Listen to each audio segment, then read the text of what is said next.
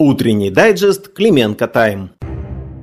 Сегодня 17 ноября, благословенная пятница. Всем самого доброго утра.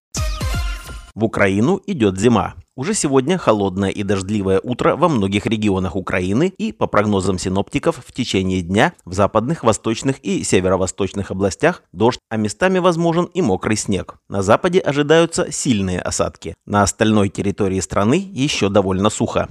Ветер северо-западный с переходом на юго-восточный 7-12 метров в секунду. Температура воздуха днем от 0 до плюс 5 градусов. На юге и в Закарпатье прогнозируется плюс 4 плюс 9, а в Одесской области до плюс 13. Ночью в Украине термометры покажут от плюс 3 до минус 2 градусов. На выходных погода не улучшится, скорее наоборот. А синоптик Наталья Диденко и вовсе предупреждает, что с 17 по 23 ноября в Украину придет похолодание. Местами температура может опуститься до минус 14 градусов.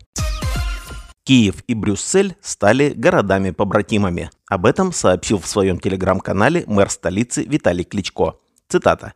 «Киев и Брюссель Киев и Брюссель теперь города-побратимы. Сегодня на Киевском инвестиционном форуме, который проходит в Брюсселе, мы с Филиппом Клозом подписали соглашение о сотрудничестве наших городов. Ну, наконец-то. Теперь столица уж точно заживет. Какая неожиданность. Ситуация на поле боя в Украине оказалась сложнее, чем ожидали в НАТО, заявил генсек Альянса Йенс Столтенберг. Если можно, мы оставим это безо всякого комментария, но отметим, что те, кто читает нашу аналитику, знают об этом приблизительно уже полтора года как.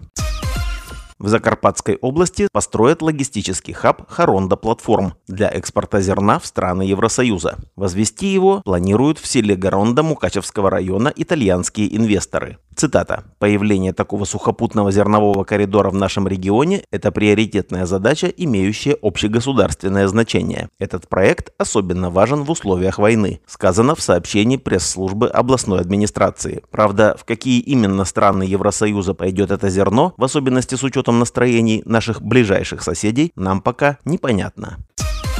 Эпидемия есть, а источника нет. Источник вспышки гепатита А в Винницкой области пока не установили, но есть предположения, сообщили в Минздраве. Как заявил глава ведомства Виктор Ляшко, возбудитель мог находиться в водопроводной системе.